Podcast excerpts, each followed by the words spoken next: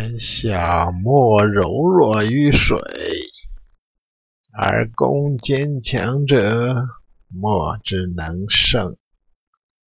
以其无以易之。柔之胜刚，弱之胜强。天下莫不知，而莫能行。是以圣人云：“受国之垢，是为社稷主；受国之不祥，是为天下王。”正言若反。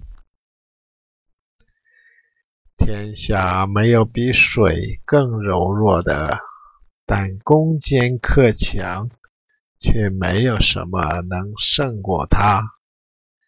因为没有什么可以真正改变了的。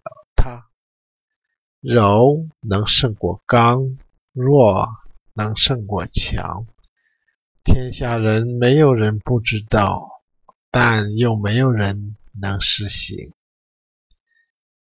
因此，圣人说：“能承受全国的屈辱，才配做天下的君主；能承担全国的灾难，才配做天下的君主。”确切的话，常常使人觉得不以为然。